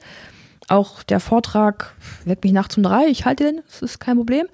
Aber da weißt du halt einfach, es ist so das größte Event in Deutschland. Es ist halt wie die Oscars, nur ein bisschen kleiner, aber es sind halt unsere deutschen Oscars. Da gucken Millionen Menschen zu und krieg dich jetzt zusammen und mach den Scheiß ordentlich. Ich war schon sehr, ich weiß nicht, ob uns, ich glaube, man hat es ein bisschen angemerkt, ich war schon sehr nervös. Aber es hat mega die Ehre, es überhaupt machen zu dürfen halt auch, ne? Und diesen Bambi-Zirkus mal mitzubekommen. Ist cool, ich meine, dieses ganze Blitzlichtgewitter macht Spaß. Ist aber auch mal schön, bei Chips und Bier auf der Couch zu liegen. ja, glaube ich. Beide, beides ist cool. Aber jetzt das mal so zu sehen, wie gesagt, auch du warst bei der Nationalmannschaft, äh, die, ja, die, die Türen, die sich jetzt da auch öffnen, die du nutzen kannst. Äh, wie, wie fühlt sich das Leben an? Ähm, erzähl, also ist es, äh, also ich könnte mir, also ich würde mich super krass freuen, wenn ich die deutsche Nationalmannschaft treffen würde und so und ja, mal mit, mal mit dem plaudern und für die war es ja bestimmt auch total verrückt, dich ja, kennenzulernen und äh, deine Geschichte werden die auch mitbekommen haben und dann steht man daneben und denkt sich halt, okay, krass, mir geht's super gut äh, und das gibt nochmal extra Motivation. Ähm, in der Tat kann das so. Ähm, der Maximilian Levi hat den gleichen Adidas-Manager gehabt wie Manuel Neuer. Okay. Und der Manuel Neuer hatte dann dem Adidas-Menschen mal eine Sprachmemo geschickt, als er von meiner Pressekonferenz gehört hatte und sagte dem, oh, Kacke, komm, Nationalmannschaft, wir müssen irgendwas machen. Dann hat er das halt Max Lee weitergeleitet, Max Lee mir weitergeleitet und ich hatte einen Tag der Pressekonferenz mich emotional echt ganz gut. Und als ich dann von Manuel Neuer eine Sprachnachricht bekommen habe, dachte ich, fuck, Alter, es hat einfach Manuel Neuer mitbekommen. Also wie krass ist das? Irgendwie so. Ja. Ich habe es den Tag nicht greifen können, aber ich dachte, wenn Manuel Neuer im Radio das mitbekommen, ist krass. Und dann hat er halt, ging es halt wieder rückwärts rum. Ähm, Max Levy an den Adidas-Menschen und dann Adidas an, an, an, an Manuel Neuer-Menschen. Und der hat dann organisiert gehabt, als sie eine Freundschaftsbier hatten und in Berlin trainiert hatten, dass ich mal kommen durfte zur Überraschung. Und das war nur so, Max Levi sagte, vertraust du mir? Ich so, naja, wenn du so fragst, jetzt nicht unbedingt. Vertrau mir. Zieh dich an, wir fahren jetzt irgendwo hin. Ich dachte, okay, es passt, war noch im Krankenhaus. Ich musste halt fragen, ob ich mal einen Nachmittag weg darf und so. Ja. Und dann hat er mich hingefahren. Ich hatte mich hingelegt, weil ich noch meinem Popo ein bisschen Zeit sparen musste, weil der Rücken noch nicht so weit war, auch dass ich lang sitzen konnte. Und irgendwann machte ich den Kopf hoch und sah dann sofort die ganzen Mercedes-Banner und dachte, alter Levi, sind wir jetzt beim DFB? Sagt, ja, wir sind beim DFB. Okay. Ich dachte, was? Ich habe das geschminkt oder so, hast du das gewusst, weißt du, was Geiles angezogen. Und dann steht Manuel Neuer das erste Mal vor dir und denkst aber nur, fuck, guckst hoch und denkst, Alter, wie groß ist dieser Mensch? Und ich hatte so eine mega das Fangirl-Moment, wirklich. Also ich habe Grinsen gehabt und dachte, Alter, Fußballnationalmannschaft. Und dann hast du halt einen Abend mit ihm verbracht und ähm, mit ihm gequatscht und der Thomas Müller ist auch so verrückt, wie er vor der Kamera ist. Und ja. dann merkst du halt einfach, dass das auch ganz normale Leute sind ja, mit klar. ganz normalen Problemen, ne? die halt klar medial ein bisschen mehr gehypt sind, aber ähm, ist auch cool, weil meine Neue zum Beispiel fährt auch sehr viel gern Fahrrad und so halt auch, ne, dass du trotzdem so Angriffspunkte halt hast hier und da. Und mit dem schreibe ich immer noch ab und zu mal. Das ist ganz cool, aber es war schon irgendwie geil, weil ich glaube, ja, das kriegt nicht jeder so die Chance, dass man mal die Fußballnationalmannschaft da besuchen kann und halt mit nebenan Jürgen Löw da du isst, weißt du, das ist schon, ist schon cool, ja. Und wenn man jetzt mal so in die Zukunft schaut, ähm, ja, wie gesagt, du, äh, du willst natürlich jetzt den, die Reichweite, die du hast, sicherlich nutzen. So, was sind da so, ja, auch in dem Bereich so deine, deine, deine Ziele? Ich weiß nicht, ob man das Ziele, man setzt sich ja keine speziellen Ziele für sowas, aber was sind so Dinge so, wo man sagt, okay, die will ich vor einer Bucketlist äh, da, da, noch, da noch abliefern oder, keine Ahnung, ich kann mir bei dir vieles vorstellen, weil ich gerade gesagt habe, du bist souverän beim Kommentieren, du bist souverän bei so einer Laudatio halten, da, da ist ja eigentlich erstmal äh, the sky is the limit, sag ich mal, also da, da kannst du ja wirklich eine richtig oder bist du ja wahrscheinlich auch dabei, gerade daran zu arbeiten, einmal eine richtig, äh, ja, eine, eine, Rolle einzunehmen, deine Stimme zu nutzen und äh, ja, vor, vorweg zu gehen. Aufklärung ist vielleicht so das große ganze Thema und soziale Gerechtigkeit, keine Ahnung. Ich hasse Ungerechtigkeit, das ist auch das, was ich irgendwie politisch probiere so zu verfolgen. Also, weiß nicht, ich hasse Ungerechtigkeit irgendwie, wenn jeder seinen Scheiß macht und dafür kämpft und dann soll er den auch so tun und machen können einfach halt, ne? Und am Ende geht's mir auch so, dass man viele Sachen ja nicht weiß, wenn das niemand einem erklärt hat oder man das nie, nie gesehen hat zum Beispiel auch, ne? Ich meine, wenn wir jetzt mir im Rollstuhl sind, Barrierefreiheit. Ich probiere halt auch Fans und Follower mitzunehmen, zu zeigen, hier, guck mal, da hat jemand eine Rampe gebaut, aber wir sollen da hochfahren zum Beispiel, ne? Und ähm, das Thema irgendwie aufmerksam zu machen hat einfach, wo man halt nicht auf dem Behindertenparkplatz parken sollte, warum das nicht nett ist und wenn man den Gehweg plant, warum das Sinn machen kann, das mitmachen kann und warum halt nicht von abgesenktem Bordschein parkt zum Beispiel. Also irgendwie mal weit zu machen, dass halt, warum andere Menschen vielleicht ein bisschen mehr ähm, Hilfe brauchen, aber dass sie auch selbstständig leben können. Also mich muss nicht niemand schieben, ich kann das alleine, ich kriege das hin, wenn ich Hilfe brauche, habe, dann frage ich einfach und das irgendwie so bei der Auto wird, dass es halt manche gibt, die brauchen ein bisschen mehr Hilfe, aber es sind halt trotzdem auch krass. So. Und das probiere ich irgendwie. Ansonsten gucke ich halt, was mir so Spaß macht. Ich glaube, ähm, was ich jetzt am Anfang gesagt hatte, wenn der Unfall mich einmal gelernt hat, dass ich nichts mehr muss. Und das mache ich jetzt einfach. Also ich genieße, die Möglichkeiten kommen, die machen irgendwie Bock. Ich will das tun, weil es mir Spaß macht. Da ich halt aber Bundespolizistin bin, bin ich auf keinen Cent angewiesen. Also ich kriege jeden Monat mein Gehalt, ich mache meinen Job und alles, was ich halt mache, mache ich, weil es mir echt Spaß macht oder weil ich das Gefühl habe, ich kann damit irgendwas bewirken. Und das ist eigentlich ganz cool, weil, wie sagt hier Jörg Werner immer, wenn Gier Hirn schlägt, ist das blöd und das probiere ich mir immer so zu halten halt einfach. Und so macht's Bock. Guck mal, ich nächste Woche drehe ich bei Rote Rosen. Ich drehe ich dreh eine Folge bei Rote Rosen. Wer es nicht kennt, 15 Uhr in der ARD. Ist eigentlich voll die Oma-Sendung, weil. Aber das war cool. Ne, aber äh, da ist eine Rollstuhlfahrerin, die holt eine Aktivistin, ich darf mich so selber spielen und ähm, wer hätte gedacht, dass ich mal für eine Episode zumindest mal Schauspielerin sein kann. Ist ja wie cool, so, weißt mega. du? Ist mega cool. Das mache ich halt einfach. Also, living the fullest. Du, du lebst jetzt eigentlich gerade ähm, fünf verschiedene Leben, was ja eigentlich sehr, sehr cool ist. Mal schlüpfst du in die Rolle, mal dahin. Und ähm, ja, weil du, das hat mich auch noch interessiert, äh, du warst ja dieses Jahr in Australien zum Beispiel, wo wir es verpasst hatten, den Podcast mhm. aufzunehmen, was ja auch nicht schlimm ist. Ähm, aber da, da habe ich mir auch so gedacht, boah krass, äh, irgendwie Christina, äh, du warst ja mit deinem Freund da, ähm, oder Mann, ne? Ihr seid ja verheiratet. Nein, sie will nicht, nicht nein. Ja, wir sind jetzt 14 Jahre zusammen, aber noch nicht verheiratet. Okay, Freund, äh, dann Freund. Ähm, ja, dann wird es auch mal langsam Zeit. Ja, sag oh, ihm das. Sag ja, ihm das ruhig. Ey, ey, ey, Freundchen. Ich habe nach eineinhalb Jahren gemacht, okay? Da muss er jetzt mal aber auch mal Butter bei die Fische. Ab geht's, Jung. Ähm, nee, aber dann, da war ihr zusammen in Australien. Und äh, da denke ich mir so, ja, krass, Christine ist jetzt einfach hier so und wie cool. Und was sind so privat, sag ich mal, so auch jetzt nochmal so ein Ausblick, äh, weil sich vielleicht das manche Menschen ja nicht vorstellen können. Es ist ja jetzt nicht so, dass du den ganzen Tag zu Hause in deiner Wohnung sitzt. Ähm, und äh, da, also einfach so zeigst, ey, ich lebe ein ganz normales Leben. Klar, ich sitze im Rollstuhl, aber ey, das war auch alles so. Ich bin genau wie ihr sonst.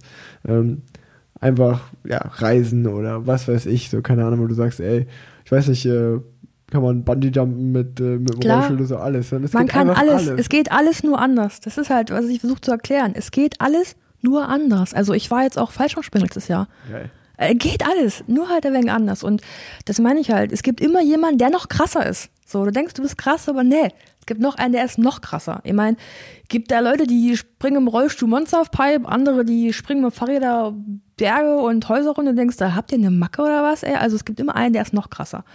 Und am Ende kochen wir halt alle mit Wasser. Ich bin ein ganz normales Mädchen, so ich mag ein bisschen schminken, ein bisschen Klamotte und ne, freue mich ja. halt, wenn sie wie schick ausschaut. Ähm, hoffe, was mein Mann, mein Freund mir mal einen Antrag macht irgendwann. vielleicht jetzt mal, ne? Ansonsten gucke ich halt, dass ich mein Leben irgendwie so arrangiere. Also klar, äh, so Reha und so hört halt nie auf. Ich muss immer gucken, dass ich halt fit und beweglich bleibe und vor allem auch leicht bleibe, dass man, ja. wenn was ist, mich mal doch tragen kann. Und wenn ich halt privat und beruflich verbinden kann, wie jetzt Australien, das war cool. Ich war auch mega happy, dass der, dass die Tour von Ander, also der Kunde, dass der mich ja mit runtergenommen hatte, ähm, weil ich nicht wusste, wie ich den Flug schaffe ja, nach Dings ja runter. Ja, ja, es sind halt zweimal zwölf Stunden und ähm, die Toiletten im Flieger sind nicht barrierefrei.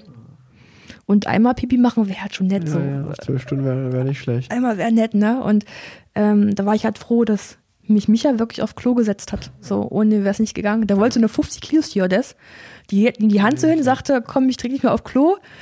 Ich dachte, ja, bei aller Liebe, sie sind bestimmt stark, aber naja, vielleicht nicht, ne? War nett, aber hat nicht geklappt. Und so war ich froh, dass halt, wir haben auch rangehangen, waren dann drei, vier Tage länger nach unten, weil es halt echt weit bis da Ja, runter. klar. und ähm, konnte da Beruf und Privat ein bisschen miteinander verbinden halt auch. Es war, war mega schön und ähm, ja, living the fullest so. Sonst noch Reiseziele? Oder auf dem Berg oder keine Ahnung was? Eigentlich, also ich würde jedem raten, eine Bucketlist zu machen. Die habe ich mir mit meinem Unfall geschrieben, aber die kam so zustande, dass ähm, man hat ja nach sechs Monaten Krankenhaus ja schon viel ähm, Kontakt zu seinen ganzen Krankenschwestern. Und irgendwann kam er, hast du das gemacht? Äh, nee, ich war Athlet. Hast du das gemacht? Nee, ich war Athlet. Das, äh, Athlet, so. Und dann, ja, das musst du nicht machen und das und das. Und so kam sowas zusammen von wegen, ich müsste mal Trichter saufen. Äh, keine Ahnung, so. Vielleicht bei der Hochzeit. Ja? Cool. Vielleicht dann bei der Hochzeit mal Trichter saufen. Vielleicht, keine Ahnung. Konzert war ich nicht, habe ich dann im Dezember 18 gemacht, das erste Mal ein Konzert und da steht auch drauf, dass ich mit Lisa Klein gerne mal Silvester in New York feiern möchte. Also einmal will ich halt unbedingt den Weihnachtsbaum im Rockefeller Center sehen. Ich bin so mega das Weihnachtskind. Weihnachten blinkt bei mir in jeder Ecke, wirklich. In jeder Ecke ist irgendwas Glitzerndes. Ich habe, glaube ich, zwölf Kisten Weihnachtsdekoration zu Hause. Und gelogen so viel. Und das will ich irgendwie noch machen. Und im Rahmen dieser Bucketlist hatte ich meine Fans gefragt, was muss da drauf? Und da haben manche so geschrieben, Venedig, bevor es Atlantis ist, vielleicht mal jede Hauptstadt von Europa mal wirklich bereisen, nicht halt nur im Sport bereisen, weil man sieht zwar was, aber nicht so viel. Und ja, am Ende halt aber Freiheit. Und ich glaube, die Bucketlist ist für mich wichtig, wie es für jeden anderen auch wichtig wäre, um sich zurückzuerinnern, ähm, dass man auch mal Zeit für sich nimmt, mal so sich entspannen kann, ausruhen kann und auch mal sich Zeit nimmt und was ich echt mal vergessen habe, auch mal stolz auf sich sein zu können. Und das kann man nur in der Ruhezeit. In den hitzigen Phasen geht es irgendwie nicht. Ja, super, super, super Tipp auf jeden Fall. Ähm, eigentlich habe ich die Kategorie mal Radsport verbessern, aber ich glaube, das war gerade ein Tipp für Leben verbessern. Vielleicht. Ähm. Aber Radsport hätte ich auch, glaube ich, ja. Ja, sag doch mal, was ist dein Tipp für Radsport verbessern? Ich würde gerne, wenn man mich fragt, ne? Ich würde gern irgendwie ein Airbag für den Rücken gern haben. Ich meine, als der Helm auf die auf den Radsport kam, war es ja auch so oh, Helm und meine Freiheit. Ähm, und ich habe lustigerweise auch mit der irgendwo im Süden, die haben da gerade eine Masterarbeit dazu geschrieben. Ich hätte, es wäre irgendwie cool, weil wir als Radsportler sagen, ihr seid super schnell auf Abfahrten, wir sind super schnell, wenn wir ein bisschen was hätten, was nicht mit Hautbremsen ist, wenn wir irgendeine Art Airbag hätten für, für den Rücken, der sich, ich weiß nicht, ob es irgendeine Platte ist, aber irgendwas, was sich aufbläst, wenn man halt stürzt, was klar, nicht schwer und Aerodynamik, sind wir alle ein bisschen penibel, ne? aber wenn wir was, irgendwas hätten, was uns in der Sekunde so gut schützen würde wie ein Helm. Weil ich habe festgestellt, dass so Querschnittslähmung im Radsport echt oft vorkommen. Ich dachte, Das, ist, äh, das stimmt. denn ich dachte, ich wäre irgendwie so gefühlt die Einzige auf weiter Flur, aber ist nicht so. Das kommt echt oft vor. Ja, das ist, das ist eigentlich richtig, richtig guter Tipp. Richtig, richtig guter Tipp, ey. Ähm, ja, also ich bin auf jeden Fall sehr, sehr happy jetzt mit der Folge. Hast du noch irgendwas, wo du gerne drüber reden möchtest, was du oder was ich vielleicht vergessen habe? Ja, ich glaube, die Zuhörer sind auch froh, dass es zu Ende ist quasi. Ja, dann äh, bin ich äh, auf jeden Fall gespannt äh, auf alles, was da, auf alles, was da kommt. Äh, Rote Rosen Folge Ja. und äh, dein Buch vor allen Dingen. Ähm, das werde ich auf jeden Fall lesen. Und ähm, ja, wer dir noch nicht bei Instagram folgt, äh, Christina Vogel auf jeden Fall folgen, weil ich glaube, wenn man mal denkt, man hat einen scheiß Tag oder so, du postest richtig viele Videos, die einen sehr motivieren und wo man sich denkt, ey, ähm, krass, was die alles schafft, äh, da soll ich mich mal nicht so haben. Äh, wie gesagt, auch wenn du es nicht gerne hörst, wirklich ein krasses Vorbild. Und ja, ich hoffe, dass wir uns jetzt auch äh, öfter sehen, äh, dann mal. Äh, nicht wegen Podcast nur, sondern einfach mal so. Vielleicht ergibt sich das ja. Ähm, dann äh, vielen Dank für die Folge und ja, ciao von meiner Seite. Danke fürs Zuhören und ja, bis demnächst irgendwann mal. Oder auf Instagram. ciao, ciao. Ich habe jetzt nochmal die ganze Zeit drüber nachgedacht, über unsere erste Begegnung in der Sportschule. Und ähm, da ist mir eigentlich eine Story eingefallen. Und zwar meine erste Begegnung mit dir, in Anführungsstrichen, war früher, als ich angefangen habe, Sport zu machen, war ich ja total verliebt in deinen Vater. Natürlich. Ähm, klar, Tour de France Hochzeit.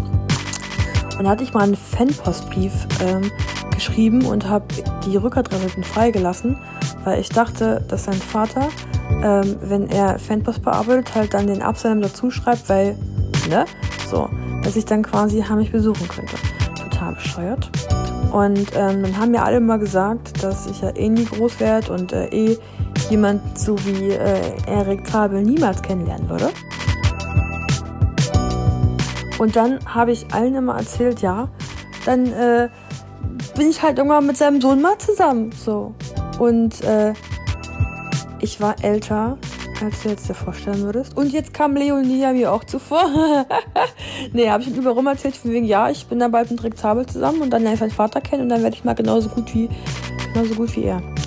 Das war quasi die erste Begegnung und das war, oh Gott, ich glaube, oh, es ist schon übelst lang her. Also ich glaube, du warst fünf oder sechs oder sowas. Also, oh, schon lange her. Voll peinlich eigentlich.